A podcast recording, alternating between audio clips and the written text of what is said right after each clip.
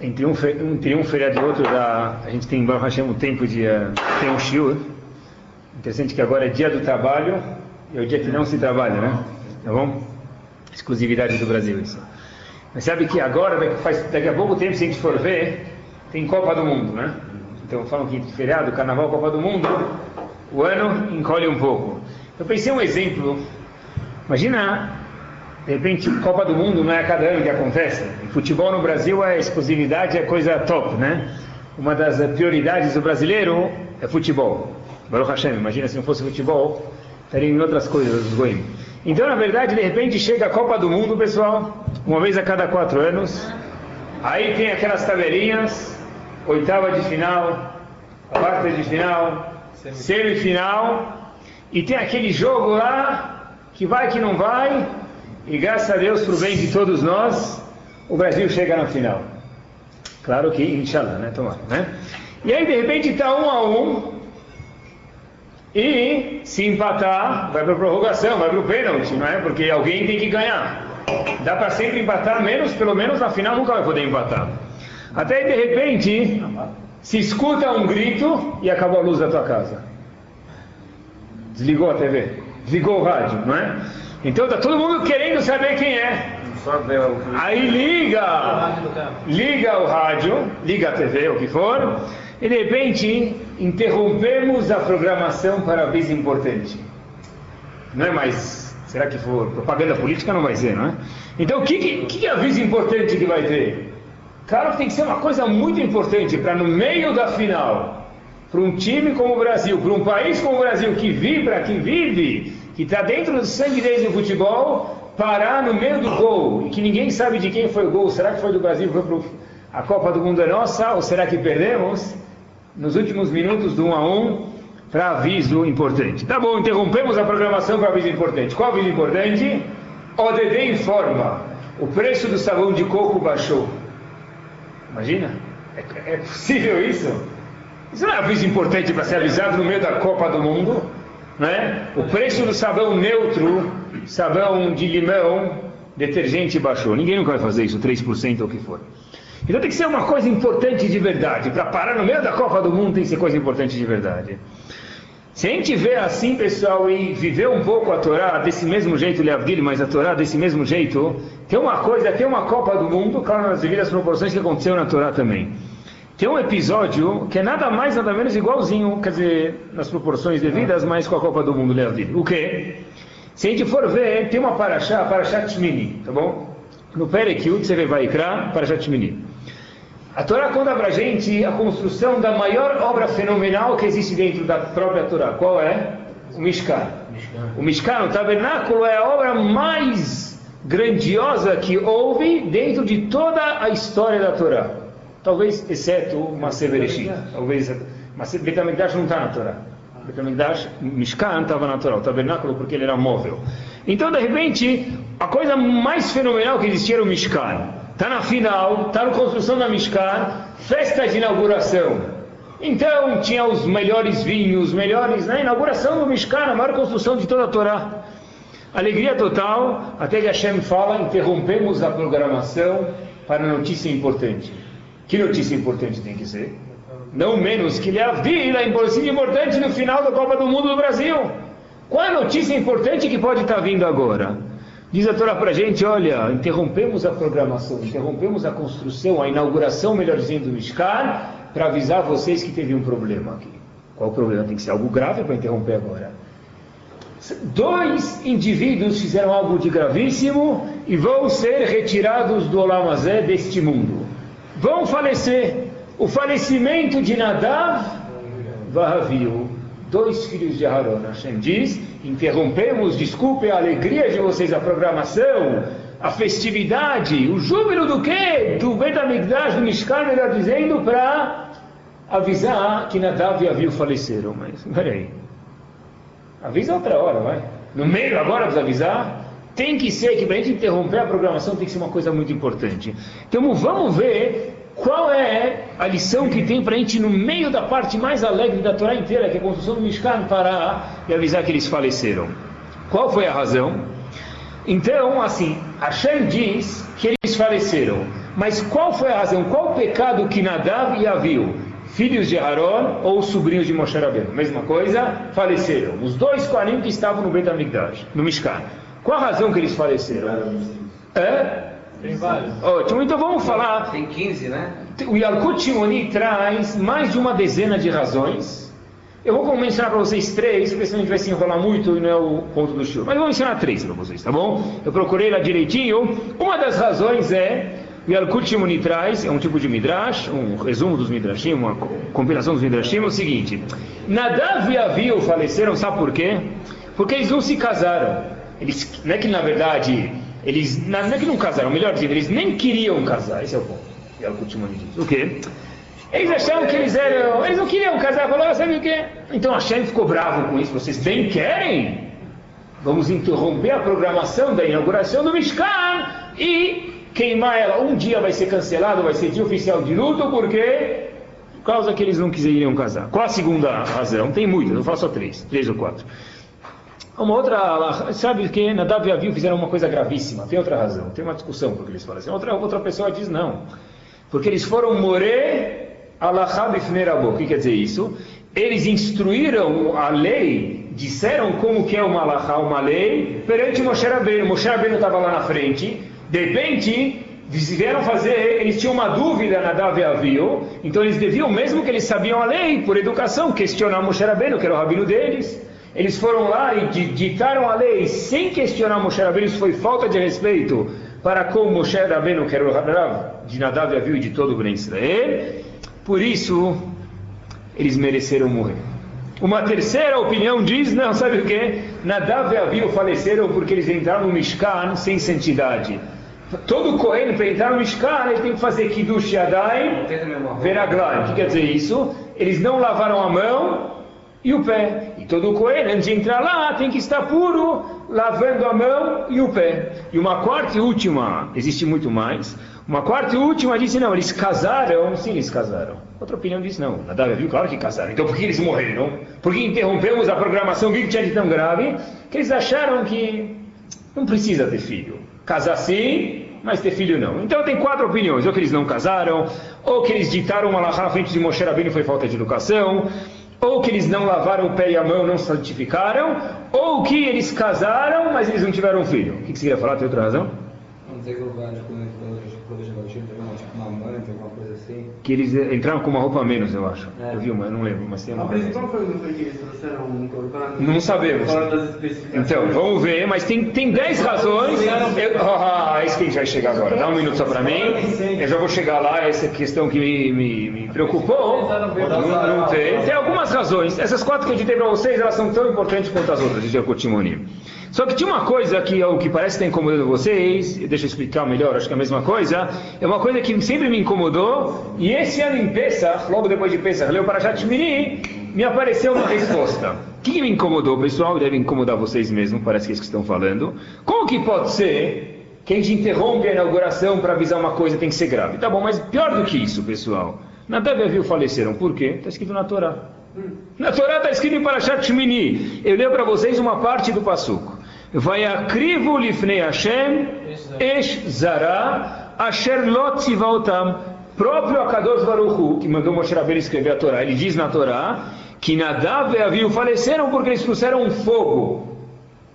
Zar, que não foi ditado, ninguém pediu para eles trazerem, estranho, quer Hashem não mandou. Asher lot tzivautam, que Hashem não mandou. Então, de novo, o Passuco fala qual é a razão. Qual a razão? Que eles pegaram, trouxeram um korban, trouxeram uma oferenda para Hashem, que o Passuco diz, Asher Lotzibaltam, que Hashem não mandou. Então eles transgrediram qual o problema? Que eles trouxeram um korban que Hashem não mandou. Como pode ser que o Midrash, que o Yalkut discute 10 razões, ou mais, ou porque eles não casaram, ou porque eles casaram mas não tiveram filhos, ou porque eles ditaram uma lei na frente de Moshe Rabbeinu, ou porque eles lavaram o pé e a mão. Na verdade, parece até estranho. Se a Torá fala uma coisa que a gente vai o quê? Mudar a Torá, da onde eles viram isso da Torá?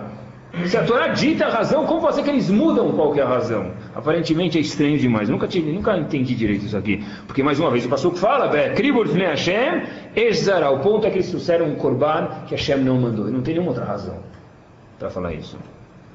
Então, na verdade, eu fiquei na dúvida dessa questão, mas esse ano eu procurei e o Kliakar Baruch Hashem faz a mesma pergunta, então eu me senti mais confortável. O Kliakar, que é um dos comentaristas do Rumash, fala como que os Rahamim podem discutir com a razão que, Moshe, que Nadav e faleceram na inauguração do Mishkan, se o próprio se o próprio Torá diz qual é a razão. Ele traz uma resposta lá, eu pensei talvez, com a permissão, outra resposta. A Torá, na verdade, é correto. A Torá não traz a razão que eles faleceram. Como pode ser que a gente discute o que a Torá falou? A gente não discute. A Torá diz para a gente qual é a causa do que eles fizeram. Tudo que Rahamim explicam o erro que eles fizeram não é nada mais, nada menos do que uma consequência. Eu me explico para vocês.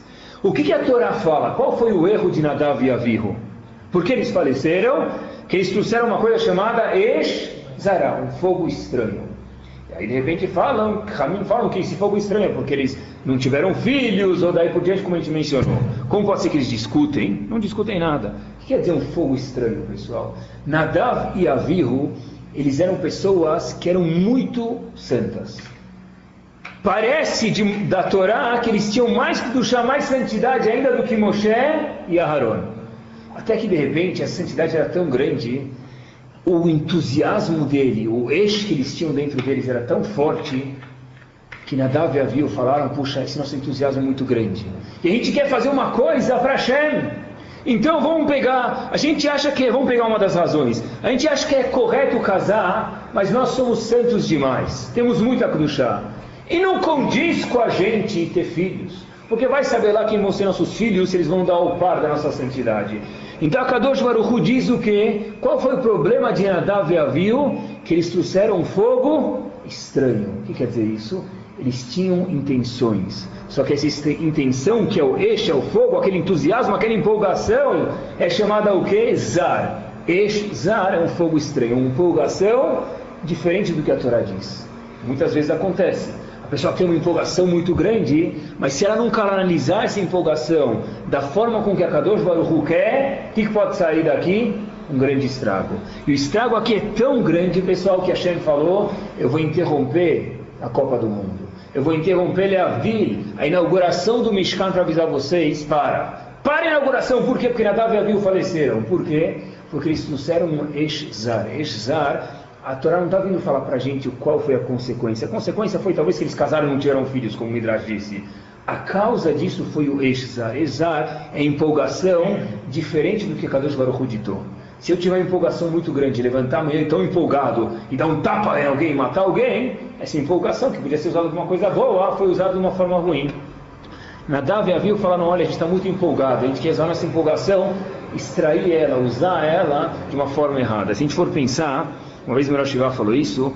Qual o nome dos filhos de Aaron que faleceram? Nadav e Aviu. O próprio nome dele já define tudo. O que quer dizer Nadav? O que quer Nidavá? Presente. Doação. Eles queriam fazer uma doação para Hashem. O problema é que foi Esh Zara. É, foi uma doação não do jeito que Hashem quis. O nome do outro filho de Aaron que faleceu, como chamava? Aviu. O que quer dizer Aviu? Ru é ele. Avi é pai. Ele é o pai. É. Ele devia ser o pai, mas ele decidiu casar e não ter filhos. Quer dizer, Hashem falou, os dois queriam dar para Hashem, Nadav, Nedavá, dar para Hashem, empolgação, usar essa empolgação. O outro era um pai, quem mais do que um pai quer dar para alguém, para um filho? Mas decidiram dar da forma com a qual eles quiseram.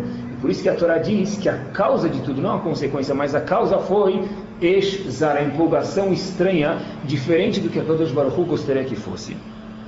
Daqui a gente vê, pessoal, uma lição importantíssima, e por isso que Hashem interrompeu essa, essa construção fenomenal que é o Mishkan. Hashem está me ensinando para a gente o seguinte, uma lição importante. Olha, a intenção, por melhor que ela seja, se ela não for reconhecida, se ela não for aceita de acordo com a qual a Kadosh Baruch quer, essa é uma coisa gravíssima que vale a pena interromper a construção do Mishkan, parar um dia a festividade inteira da maior construção do mundo para avisar para porque sua intenção era boa, mas ninguém vive de intenções, se intenções estão dentro. O judeu tem que ser, as pessoas falam, olha, judeu de coração é ruim. Depende. O judeu tem que ser também judeu de coração. Mas se ficar, eu tenho intenções ótimas. Se eu não faço nada, o que, que adianta? E se eu tenho intenções ótimas e eu uso essas intenções para coisas contra Kadosh Baruch Hu? Eu tenho uma intenção ótima de fazer programas de socializar os Yehudim. Mas eu faço esses programas do jeito errado no Shabbat, por exemplo. A minha intenção é ótima, mas ela é chamada o quê? Eshzara. Causa grande, razão suficiente para interromper a construção do Mishkan. Isso que a Hashem ensina para a gente. É claro que, de novo, se a pessoa tem intenção e não faz nada com isso, é grave. Mas está explicando hoje que o quê? Que tem a intenção e usar ela no jeito ruim, diferente da Torá, também não deixa de ser menos grave. Como a gente sabe que se a pessoa tem uma intenção e deixa só no coração, não faz nada gravíssimo, nada melhor do que o jornal de sexta-feira passada. Leram? Sexta-feira, ou quinta, foi sexta? Depois de Yom Tov, aquela senhora lá, que foi jogar no cassino, e ela pegou 20 dólares e foi lá, jogou. 10 milhões. Só que aí ela jogou 19 dólares e 95 centavos e acabou, ela queria guardar 5 cents, um dime para levar para casa, né? Chega, vou gastar tudo, vou perder tudo. A filha dela falou, vamos embora, mãe. Ela sabe o quê? Vai perder 19, 95, perde 20 dólares. Vai. Ela jogou 20 dólares naquele caça-níquel e 5 centavos, desculpa, né, para completar os 20 dólares naquele caça-níquel lá, e o jackpot estava acumulado, ela ganhou uma soma pequena de 10 milhões de dólares com 5 centavos. Né? Imagina só se essa mulher fosse para casa, jornal de sexta passada, Estadão, em, em uh, Atlantic City. Imagina só se a mulher vai para casa com 5 centavos e guarda. Agora, você vai, agora todo mundo vai para lá ninguém vai ganhar, pessoal. Tá? Mas, imagina só, pessoal, aqueles 5 centavos se transformaram em 10 milhões porque ela jogou. Mas a Torá ensina pra gente, não adianta jogar, não estou falando aqui que tem que jogar no cassino, essa lição de hoje, mas tem que saber jogar do jeito certo, do jeito que a Kadosh Baruch quer, essa é a lição de hoje. E todo ano é o tabu jackpot acumulado, parece, né? Agora todo mundo que for lá, ninguém vai ganhar e vai acumular para alguém que vai ganhar daqui dois, três anos de novo, tá? Mas, pessoal, é, acho que parece que é cada três anos, eu não sei. O quê? Que jogam lá e fica acumulado. Mas, anyways, vamos lá. O... Se a gente for olhar, pessoal, nesses termos, é incrível. Para mim, é, é, todo ano acontece, mas é algo fascinante. Se a gente for ver, Rahamim impõe sobre a gente 33 ou 34 dias de luto. Eles falam que desde Pesach até Lag Baomer, Lag Baomer, o que for, cada um conforme o costume dele, proibido escutar música. Por quê? A gente já vai ver se já sabem a razão, com certeza. É, não se deve fazer a barba, exceto em algumas exceções. Tem algumas leis de luto que se tem para todo o Israel. Que religião do mundo faria isso? Qual a razão? Vocês sabem, já mencionei para vocês outros anos. A Gumará diz em Evamoto muito simples: 12 mil pares de alunos de Rabi Akiva faleceram nessa época. Por quê? Shelonagu Kavod Zebazé. Porque um não deu o respeito devido para com o próximo. Que religião do mundo, do mundo, eu não conheço, não procurei, mas acho que não existe. Diria, vamos deixar um povo inteiro, onde tiver, por 33, 34 dias de luto, que não se faz casamento, não se toca música, não se faz festas com música, por quê? Porque uma pessoa não respeitou a outra. Porque um grupo de pessoas não respeitou o outro. Que fascinante que é a nossa Torá. Olha o valor que a Torá dá para as coisas. Eu nunca no mundo diria, o pessoal fez Hilul Shabbat, profanou Shabbat, isso é grave. Fez idolatria, mas não respeitou um ao outro. Fazer dias, semanas, um, mais de um mês de luto, é, é grave. A Torá fala isso aqui é peso pesado dentro da nossa Torá. E a gente está vendo hoje que não basta querer respeitar o próximo, tem que respeitar o próximo da forma com a qual Hashem quer.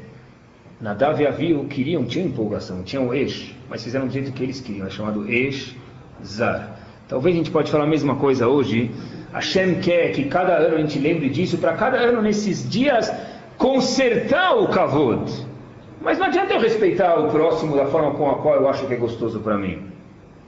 Se ela for certa, fantástica. Se não, Hashem fala, eu quero que você respeite a forma com a qual eu, Kadosh Baruch quer. Eu queria pegar esses minutos hoje e dedicar para ver se é tão grave para Hashem deixar o povo inteiro de alerta, porque alguns alunos morreram porque eles não respeitaram o outro. Como que se respeita um outro? O que Hashem espera da gente? Fala. Pode, por exemplo, ouvir música, a criança tem que ficar? Uma criança que não chegou no Hinuch, ela pode. Mas é sem a mãe, sem o pai. É, então não deve, não, não deve. Não, a mãe pode cantar para a criança, mas ela insiste, então, ela insiste até. Depende, não deve. Deve de outro jeito. Então, Dá um pirulito. Não deve. Não, a criança, se ela não, não tem idade de educação, pequenininha, tá bom? Mas a mãe pode cantar. A mãe pode cantar. Fecha os vidros e pode cantar, tá bom? Anyways.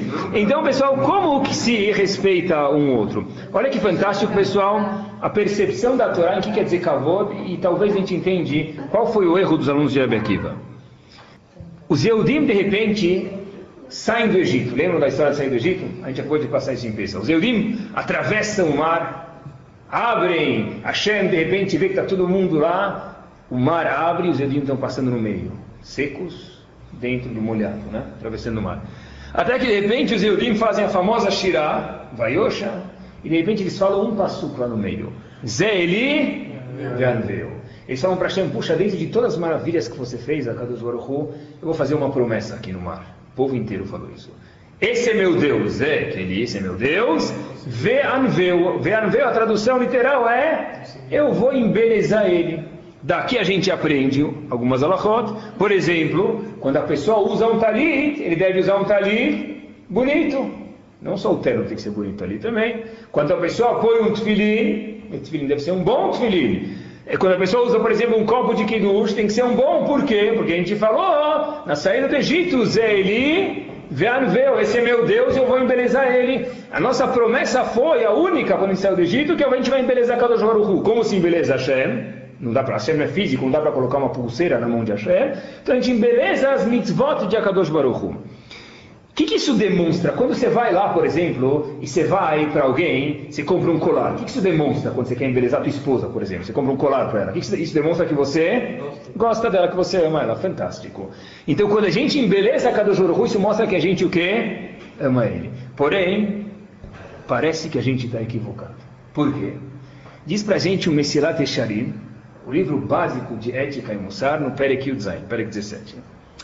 O Messirat Echarim fala que Zé Elidanvê, o fato da gente embelezar Kadosh Baruch Hu, isso é, não é amor a Hashem, é temor a Hashem.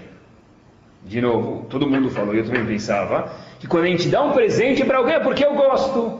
O Messirat Echarim fala, não, o fato da gente ter dito que Zé Elidanvê, esse é meu Deus, eu vou embelezar na saída do Egito, a única promessa que a gente fez, isso é uma característica de temor a Hashem, não amor. Por que temor, pessoal?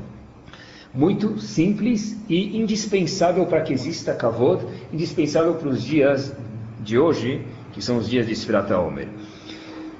Como que a gente falou que é dita a palavra embelezar? Zerive anveu. Anveu não existe. A palavra anveu quer dizer embelezar, mas ela não existe. Então a Gemara em Shabbat, Kuf Lamed Gimel Amud B diz para a gente o seguinte: sabe de onde vem a palavra anveu? Muito simples. Ani vahu. Anvehu Ani, Vau, eu e ele. O que quer dizer isso? Anveu quer dizer embelezar, mas Anveu diz a camarada, onde vem essa palavra? Anveu quer dizer Anivaú. Quando a gente falou Zé livre Anveu, esse é meu Deus, eu vou embelezar, vem da palavra Anivaú. O que quer dizer isso? Então presta atenção. Anveu quer dizer que eu vou embelezar Hashem. Por quê, pessoal? Deixa eu uma pergunta para vocês.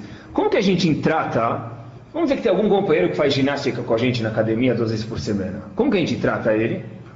Forma X, não é? Tá bom. De repente, como a gente trata nosso filho que a gente vê todo dia? Melhor. É? Como a gente trata a nossa esposa que a gente vê a cada minuto? Eu vou dar um exemplo.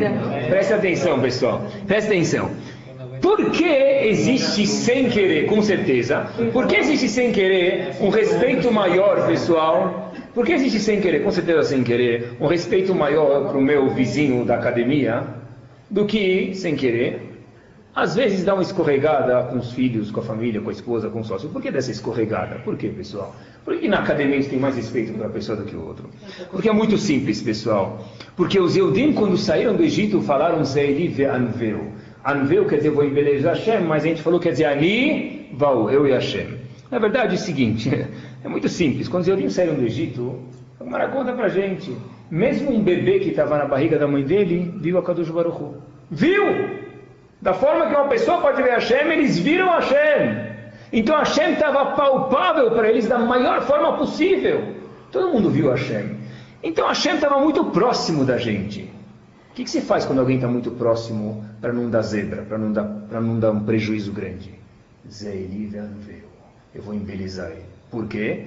Diz o Messirat Echarim, tem que deixar um pouco de temor. Porque se ficar muito próximo, tra, perdeu. Quando tem muita liberdade, perdeu. Quando vira brother, perdeu. Como vai? Puxa, fim de semana, teve feriado. Fui na praia, entrei na praia, estava queimado, mas valeu a pena. Está queimado? Vem cá. Pá! Tapão nas costas dele. Eu dei forte demais até. Não é? Por quê? Brother, sabe, meu amigo. E se ele é meu amigo, tudo bem. Liberou geral. Por quê? É, não tem problema, fichinha. Os Eudim viram naquela hora, é normal, é sem querer que a gente faz isso. Os Eudim viram naquela hora o quê? Viram Hashem, Anveu, quer dizer, Aniva, o eu e Hashem, nós estamos próximos, amigos, grudados de mão dadas. Um feto chegou a ver a Kadosh Baruch Hu, disse para a gente Agmará em. Ah, se é assim eu preciso embelezar Hashem. Por quê? Para que exista irá, para que exista temor. Então, quer dizer, embelezar Hashem não veio pela razão de amor, veio pela razão de temor. Por quê? Porque se não tem temor e o amor é muito próximo, não existe mais respeito, pessoal. Imaginem só, pessoal, quando se entra num Betamigdash, você olha um chandelier alto, majestoso, bonito, isso dá um certo temor. Por que, que tem um temor no Betacrense? Por que o Betacrense tem que ser adornado? Porque tem um certo temor. Porque se vem da Knesset, da sinagoga, vira como se fosse minha casa, amanhã eu vou estar com o pé na cadeira. Porque na minha casa eu tenho direito de ficar com o pé na cadeira. Então a sinagoga tem que ser o lugar que eu tenho respeito para ela. É claro que você não precisa ficar sentado lá petrificado, tem que estar confortável, não é? Mas você não vai chegar de charrata, eu espero, de chinelo na sinagoga sei que tiver com pé machucado. Por quê? Na tua casa você pode. Por quê? Para você saber que a sinagoga tem que estar adornada, tem que ter um certo temor lá. Porque quando fica muito próximo, avacalha a relação, pessoal. Esse respeito, ele é indispensável. Por isso que diz o Mesilat Shem para a gente, embelezar Hashem naquela instância foi um temor a Hashem. Porque esse temor é para manter uma certa distância. Amor sem distância, alficre amor, ela amor. Não lê amor, mas lê amor. Amor quer dizer burro. Porque amor sem distância vira amor de verdade. Fato é, eu vou provar para vocês. Pessoal, isso é o que a Gemara disse para a gente. 12 mil pares de alunos de Rabi Akiva faleceram nesses dias. Alguém aqui está querendo fazer contas de matemática? Quando que são 12 mil pares? 24 mil alunos. Então, porque parece português. 12 mil pares. Fala de uma vez o quê? 24, 24 mil alunos, porque é simples. A Mara fala para gente, porque eles sentiam como o quê? Pares. Nós somos pares, somos amigos. E por isso, Lona Bukavodzebaze. Por isso que a Torá disse, a Mara disse 12 mil pares, não 24 mil. porque são próximos. De, o quê? É, marido e mulher. Então, vamos chegar lá. Vamos chegar no marido e mulher. É juntos, isso, juntos, é uma coisa só. Vamos, eu vou chegar lá. Os Eudim viram Hashem, sentiram uma coisa só, mas isso ainda tem que ter uma certa distância com o temor. É isso que a gente vai falar hoje. Quer dizer o seguinte, pessoal: quanto mais próximo você é da pessoa, mais você tem que ter atenção dobrada. Mais o farol de milha tem que ser potente para você enxergar melhor, que tem que existir uma certa separação. Talvez, não vi nenhum lugar, mas talvez seja uma dica para as alachot nidá que existem. Existem leis, dias, que o marido não pode tocar na esposa dele, mas ele é minha própria esposa.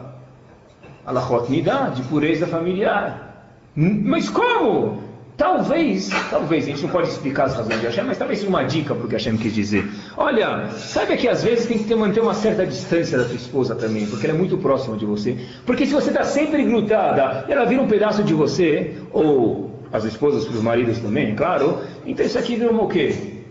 Esse é tudo meu, é brother, eu faço o que eu quiser, dou um tapa nas costas dele. E aí vem a falta de cavalo. Por isso se faz luto de três, quatro, cinco semanas, e por isso diz que faleceram 12 mil alunos de Abekiva. Olha até onde isso vai, pessoal.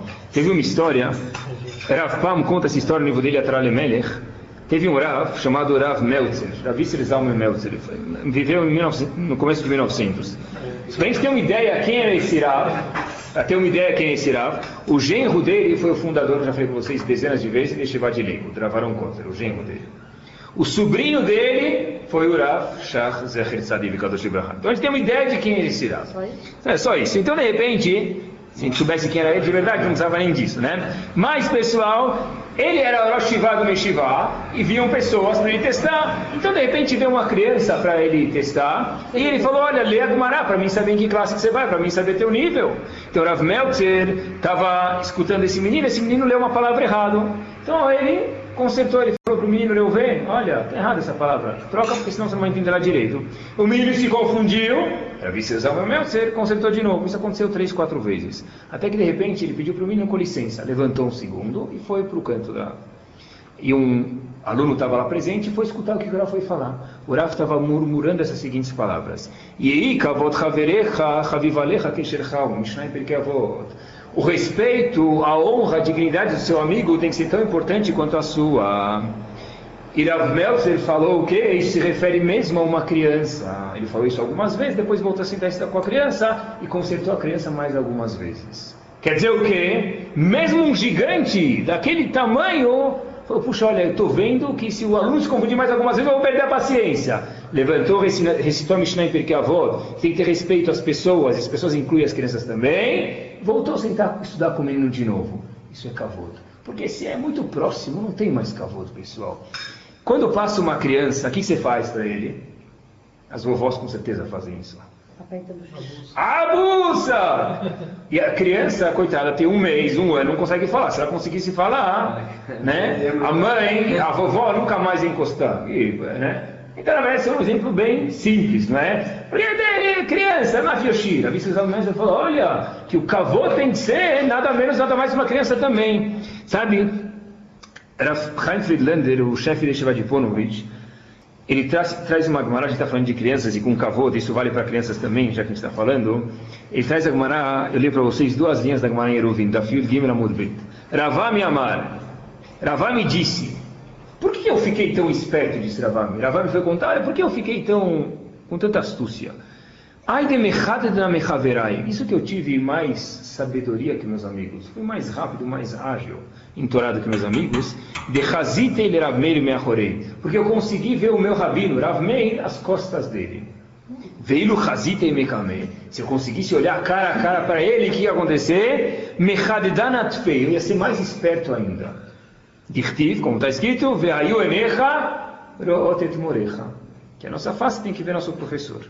Daqui diz para a gente, da Chaim Friedlander, o seguinte: quando eu enxergo alguém, quando eu vejo alguém, isso me dá o que? Uma abertura para me sentir mais confiante, mais próximo. A disse que Rav Meir, ele ficou mais esperto dos amigos dele porque ele conseguiu olhar as costas. Eh, desculpa, Rav, Ravani viu as costas de Rav Meir. Se ele visse a face, ele ia ficar mais esperto ainda. Daqui prova para a gente, Rav Chaim Friedlander, o seguinte: quanto importante é um sorriso que um professor tem que dar para um aluno. E é difícil, pessoal. A gente que dá aula sabe. E quando o aluno faz, não entende. E o outro aluno não precisa de tanto do teu sorriso. Quem mais precisa é aquele aluno que tem cabeça de melancia mesmo, a cabeça dele é dura. E ele não entende, coitado. Não entende. E de repente, quanto importante é um sorriso, pessoal. Porque Rav me disse, se eu conseguisse ver só a cara de Rav Meir, eu ia ser mais esperto ainda. Só a face dele, só o semblante dele. Já viram bicicleta velha? Tá velha, está lá na, na, garagem, na dispensa, faz 10 anos, você lembra que tem, de repente você vai abrir e você vê a, a, bicicleta lá. Você roda, ela não, nem roda a corrente. O que, que você faz para deslizar o negócio? Passa graxa. A graxa que a gente pode passar no relacionamento de um professor para um aluno, de um pai para um filho, de um marido para uma esposa, de uma esposa para um marido, é um sorriso. Skol desce redondo, o sorriso desce muito mais, pessoal. Skol. Não é? Escolha esse redondo, não é a propaganda que tem assim? Pessoal, o sorriso, quanto é gostoso, chega no trabalho, o, o indivíduo chega lá, parece que está chegando na torada de Madrid, ele chega com aquela, aquela cara, parece um touro, um arrisca. Como que está olhando? Quando você chega, dá um sorriso. Outro dia, eu, eu outro dia estava preparando esse shiur, eu fiquei duas, três horas da noite preparando e não saiu uma palavra um dia. Não saiu. Eu desci na Estivá, estava tava, tava triste, eu vou contar vocês um segredo, estava triste. Ups. Vai chegar terça-feira, preciso falar. Eu desci, o Rabino falou para um aluno passa a mim, Rabino, boa noite, dá um sorriso. Mudou. O choro ainda não continuou pronto, fiz outro dia. Mas mudou! Mas olha, todas aquelas três horas que estavam lá de tensão dentro de mim, que eu queria fazer e não consegui, o sorriso muda, pessoal. A graxa que dá para passar na corrente da bicicleta, o óleo que faz as coisas rodarem, isso para a gente vai ficar em Finlândia é o sorriso. Sabe que o sábado de Slabotka passava a noite inteira de Yom Kippur acordado. O chefe desse de Slabotka passava a noite inteira de Yom Kippur acordado, pensando em uma coisa: o que queria falar para cada um dos conhecidos dele, o que ele precisava falar, desculpa, e como ele ia falar isso durante o ano. Por quê? Porque falar com o vizinho da academia, não preciso pensar, porque é fácil, eu nunca vou faltar respeito. Mas o sábado de Slabotka, eu preciso pensar a noite inteira, como eu vou falar com as pessoas que são próximas comigo? Como eu vou falar? E Rav Chaim Friedlander fala uma coisa fantástica. A gente sabe que tinham duas escolas de pensamento, Bet Hillel e Bet Shammai. Bet Hillel é conhecido por ser mais, vocês sabem, mais soft, mais light, Leniente. mais leniente, boas. É? Bet Hillel é mais leniente, né? Com todo respeito. Tá bom, comigo aí.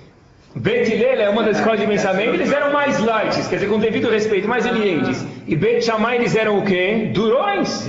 Eles faziam a voda da Hashem com rigidez, com dureza. Só que olha o que está escrito, diz Rafael Friedlander para a gente. Shammai Omer, porque a volta no fim do Perecale, um pedacinho só da Mishnah. Besever. Receba toda pessoa com um semblante sorridente. Quem falou isso? Shammai, esse é o Hidush. Mesmo Shammai que era duro, uma coisa ele concordava que tinha que ser soft, tinha que ser light, no sorriso. Por quê? Porque se tem uma parte da, da pessoa que é Reshut Arabim, que é propriedade pública, é a cara dele. Todo mundo vê. Né? Não é? A pessoa anda com as partes cobertas, assim se espera, mas a cara da pessoa é pública. Se ele está com problemas, então, puxa, tomara que ele resolva. Mas se o dia inteiro ele anda com a cara, parece o Kotel Maravi, então isso aqui é propriedade pública, isso aqui afeta os outros. Isso também é parte de Kavod, pessoal. Isso é parte de Kavod. E vou contar para vocês um segredo. Vamos dizer que tem, não tem dúvida sobre isso, tem aqui 100 mil na mesa. E eu posso designar eles para uma coisa: construir uma sinagoga ou um mikve. O que, que se faz? Está escrito, disse para a gente Rav Moshe Feinstein no livro dele, Grot Moshe, sem dúvida alguma, diz para Davar Pashut, se constrói um mikve, não se constrói a sinagoga. Ah, por quê? Porque até se vende um Sefer Torah para isso. E diz para a gente, Rav Moshe Feinstein, o seguinte, a mulher, acho que se aplica a todas as mitzvot, mas desculpem aqui a intimidade, mas o Rav Moshe Feinstein tem essa linguagem, então eu vou falar para vocês. A mulher que cuida lá do mikve, fala para o Rav Moshe Feinstein o seguinte, Gam besever panim foto. Uma das obrigações dela é que ela tenha um semblante bom, que ela tenha um sorriso na cara. Lekola Nashim, é, para todas as mulheres que vão lá, não é fácil. A mulher que cuida do mikve. Leam shichan lekayem mitzvah nidaut vilá, para que as mulheres queiram cumprir a mitzvah. E que a Moshe Feinstein diz, a gente pode talvez estender para outras coisas, como que eu, vamos dizer que cada um de nós, de algum nível, representa a religião na Torá. Se o indivíduo vai para a sinagoga, e ele volta sempre de cara brava. O que as pessoas olham para a cara dele? O que a sinagoga quer dizer? Deve ser lá, que eles ensinam lá a ficar de cara chata. Quem vai querer ir para a sinagoga assim? Ninguém. A pessoa tem que ter um sorriso para os outros. Esse sorriso é parte de Kavod Zevazé. Se cada vez que eu olho para você, você não sorri para mim, isso é falta de respeito para mim. Os alunos de Rabi Akiva não chegavam e falavam palavrão para o outro. Eles alunos de Rabi Akiva, eles não davam um tapa na cara do outro. Shalom. Talvez ele é tão próximo de mim, eu não preciso dar um sorriso para ele, deixa passar o sorriso. Isso é a importância de dar um sorriso para o outro. Isso é parte de Kavod Zevazé, pessoal. Não era só responder Eu vou, vou, vou chegar lá, esses são os últimos minutinhos do shiur. E na dúvida, pessoal, sempre que eu estou na dúvida, se eu estou respeitando ou não, o que a gente faz? Anda um degrau para cima. Porque está escrito em Pirkei Avot, Kavot Haverecha Kemorar Abecha. Você tem que respeitar o teu amigo como se respeita o rabino. E respeitar o rabino como se respeita quem? Hashem. Pergunta Rav Yerucham Mimir. Você tem que respeitar o rabino como respeita o rabino, o amigo com o amigo. Por que a Mishnah diz respeita o amigo como o rabino, e o rabino como Hashem? Diz Rav Yerucham Mimir, a Torá está, está explicando para a gente, olha, na dúvida, sobe um degrau, porque quando é muito próximo o negócio, você vai deslizar escorregar para baixo. Por isso que você respeita um amigo como um rabino, um degrau para cima, cuidado, não desliza. E o rabino respeita como você acha que tem que se respeitar Hashem. Quer dizer, pessoal, uma coisa bem lemacê para a gente, bem lemacê, que isso aqui tem respeito. Contam, essa história é famosa, talvez, se não é, vai ficar agora. Ravitsa Keohan, Rav de Kovna, ele estava cuidando, ele era, ele era do Bedin, ele era da corte, então ele estava cuidando do julgamento de dois indivíduos lá que tiveram dois sócios, tiveram um problema, uma discussão monetária, então na vista o cara estava decidindo quem tinha que pagar o que para quem. De repente entra um aluno, interrompe e fala com licença, entra no meio do julgamento e fala, Rav, aquele aluno que você gosta muito, Yaakov, que, é o Yankiv na época, que ele foi pego para o exército russo, e sabem vocês, pego para o exército russo quer dizer esquecer que ele era judeu, foi isento do exército. Deram excesso de contingente para ele. Hazako Baruch, o cara me dá um abraço, diz, puxa, muito obrigado que você tenha sucesso na sua vida, obrigado por me contar essa notícia. Tá bom? De repente, entrou mais um aluno e falou para Abisrael Hana, Abisrael Hana, no meio do julgamento, vou te contar uma novidade qual? O teu aluno Yaakov foi isento do serviço militar. Uau! Muito obrigado, Hazako Baruch. E veio um terceiro, veio um quarto, veio um quinto e veio um sexto. Seis pessoas vieram para ver Israel Por quê? Porque era muito querido e queriam contar notícia para ele. E a coisa, a barbaridade é que para os seis ele deu brachá e para os seis ele teve um super entusiasmo. Quando alguém conta um Dvar Torá para a gente, a gente escutou ele faz um ano atrás, a gente nem lembra direito. Que a gente fala, ah, tem uma pergunta muito boa, já sei a resposta. Fica quieto, acabou. Acabou, né? Saber esperar. Se ele está empolgado, o Rabi o cara escutou seis vezes a mesma coisa. E cada pessoa achou que era a primeira vez. Ele soube dar cavô para a pessoa. O que aconteceu comigo semana passada, um aluno meu noivou. Então, uma pessoa me ligou no celular e falou, Rabino, queria te avisar que noivou.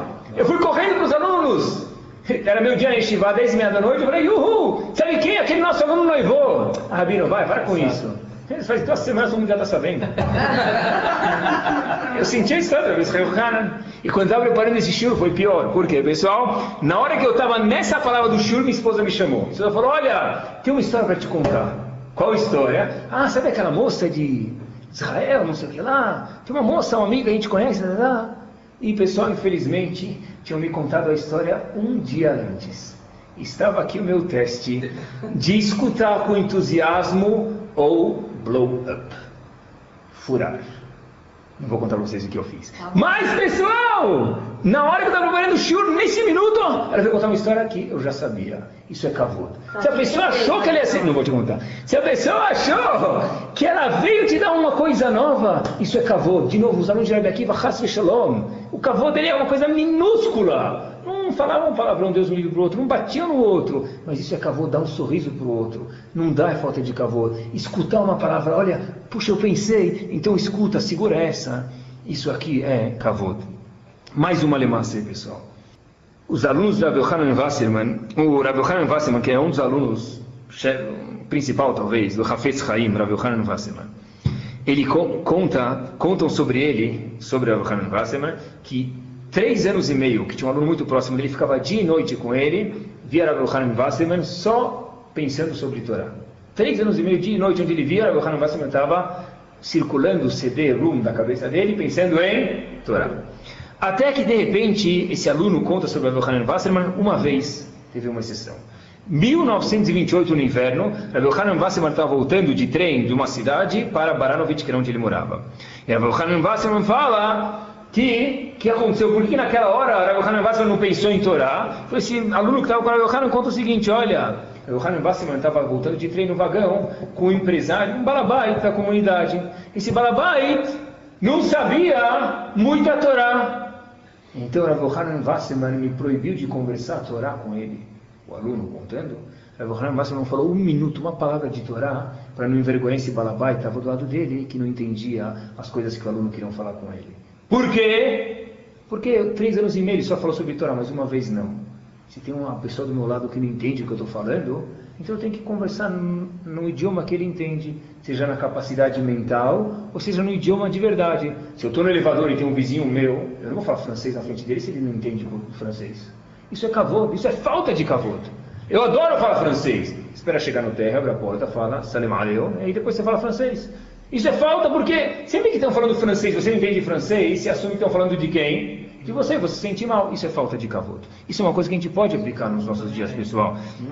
E, pessoal, isso é, se o Hanan Wasserman parou a única vez de falar Torá porque ele não queria envergonhar a pessoa, a gente pode cuidar de não falar coisas que as pessoas vão sentir mal do nosso lado. E tem algo mais prático ainda, pessoal, e aqui que a gente vai se concentrar no fim, que é o que ele perguntou. David Feinstein faz uma questão, que se perguntaram de marido e mulher, e os últimos três, quatro minutinhos a gente vai falar sobre isso. É, Rav Moshe Feinstein. O seguinte, ele faz uma questão fortíssima na Torá. Yaakov trabalhou sete anos para casar com quem? Rachel. Só que Lavan, ele já era antes, ele veio antes de Brasília, ele sabia fazer articular as coisas muito bem. Então Lavan passou a perna em Yaakov, e depois de Yaakov trabalhar sete anos, dia e noite por Rachel, quem ele ganha? Leá. Tá bom, já ganhou Leá, já foi. Aí de repente Lavan fala, ah, eu tenho um trato, você quer Rachel? Feito. Trabalha mais sete anos, você vai ganhar ela daqui a pouco, mas você vai ter que trabalhar mais sete anos para ganhar a esposa que você queria, Rachel. Pergunta para a gente, Rav David faz uma pergunta extraordinária. Jacob deveria te dizer, olha, peraí, eu já trabalhei sete anos. Você quer que eu levo Leá? Eu levo. Mas você tem que me dar a Rachel. Não vou mais trabalhar mais sete anos por Rachel. Porque ele aceitou trabalhar mais sete anos para ganhar a Rachel. Ele trabalhou no começo sete anos para ganhar a Rachel. Você me enganou, me deu Leá, eu fico com ela. Mas me dá a Rachel também, que esse foi o nosso trato. Sabe o que David Feinstein fala? Como que Leá ia ter esse sentido? Na verdade, sabe o que? Pague um, leve dois. Assim que ela sentir. É, na verdade, ele trabalhou sete anos por só acabou levando quem? E Leá.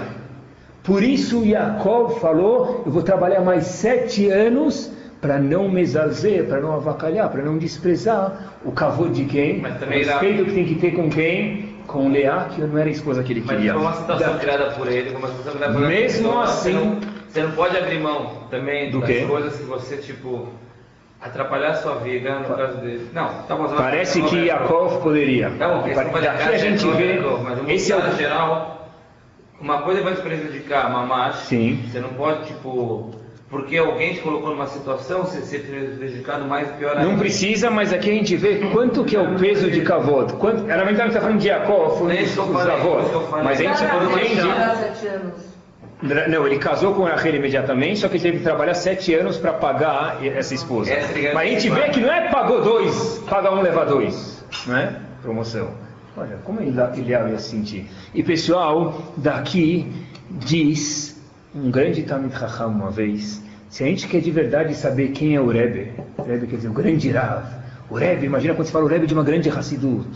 Isso se aplica para qualquer pessoa. Para quem a gente pergunta? Para os alunos? Para quem a gente pergunta? Para o chamash dele? Para quem a gente pergunta? Para o presidente da sinagoga? Para o prefeito da sinagoga? Isso o grande Talmud não. Sabe para quem você pergunta? Para a esposa dele. Você quer saber de verdade quem é a pessoa? Pergunta para a esposa dele. Você quer saber de verdade quem é a esposa? Pergunta para o marido dela.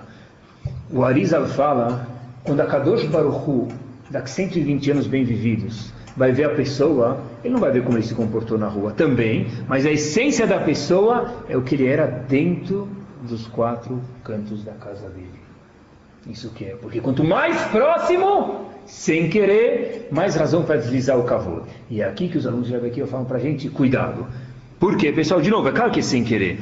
Na verdade, Sfirat Omer é o momento do marido, principalmente a gente puder pegar sobre uma coisa, essa for a coisa que a gente pegar já é fantástico, o, o ganho do show de hoje. Sfirat Omer é o momento do marido e da esposa reatarem os nós, mas lembrando que Zé ver, eu vou embelezar para ter um pouco certo de temor. Na verdade, pessoal, uma pessoa me falou uma frase muito bonita, ela é profunda, não sei se vão entender, eu, é bom entender, com certeza. É mais fácil construir monumentos, construir shivot, construir prédios, construir objetos de hesed, de caridade, do que construir o, próximo, o próprio lar da pessoa. E não é mentira. É mais fácil. É muito mais fácil construir uma yeshiva esquecer da minha casa. Muito mais fácil. Só que kavod é quanto mais próximo que desliza o kavod. E aí que Hashem fala, nessa época eu quero que você se preocupa com isso. É incrível, pessoal, quando a gente precisa cada vez se preocupar com isso. A... Sabe que a Torá começa com Hesed e acaba com Hesed. A Gemara conta pra gente em Sotá e o Dalet Amudalev. A Torá começa com Hesed e acaba com Hesed. Como a gente sabe isso? Termina com Hesed porque a Torá fala que o próprio Hashem enterrou Moshe Rabbeinu. Termina com bondade. E como a Torá começa com bondade? É? Criação do mundo. Isso é fantástico. Só que a Gemara diz não. A Gemara diz, é isso que todo mundo pensaria. Só que a Gemara fala não. Sabe onde a gente vê Hesed no comecinho da Torá? Quando depois que Adam Arishon e Havá pecaram, depois que o homem e a mulher pecaram, Hashem foi lá e comprou um terno para ele e uma saia para ela. Isso foi o Hesed.